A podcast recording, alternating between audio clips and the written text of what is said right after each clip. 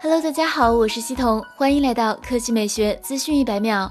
日前，基于最新爆料制作的 Galaxy Note 20 Plus 渲染图在网上曝光，可以看到该机仍然采用较为方正的轮廓设计，正面是6.9到7英寸中央挖孔屏，曲率较小；背面是形如 S20 Ultra 的矩阵式拍照模组，内藏四摄，包括一颗方形潜望式变焦镜头。此前，爆料人 Max 和数码达人 i 冰宇宙都暗示 Note 20可能仅仅是带了 S Pen 的 S20 Ultra。配置方面，传言 Note 20系列将搭载骁龙八六五五 G 平台，最高十六 G LPDDR5 内存，UFS 三点一闪存，后置幺零八 MP 加四十八 MP 加十二 MP 加三 D TF 四摄。依然可实现一百倍变焦，其他参数可能还有五千毫安时电池、恢复一百二十八 G 容量起步等。坦率来说，在 S 系列屏幕越来越大的趋势下，Note 系列的确要寻找一些新的特色卖点。仅靠 S Pen 似乎力量越来越小。参考销量走势咄咄逼人的华为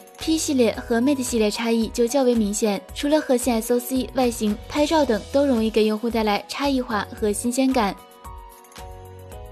三月二十五日。柔宇在深圳发布 Flex Pay 二柔性折叠屏手机，柔拍二首发搭载了柔宇第三代禅意折叠屏，号称有了百分之五十的亮度提升。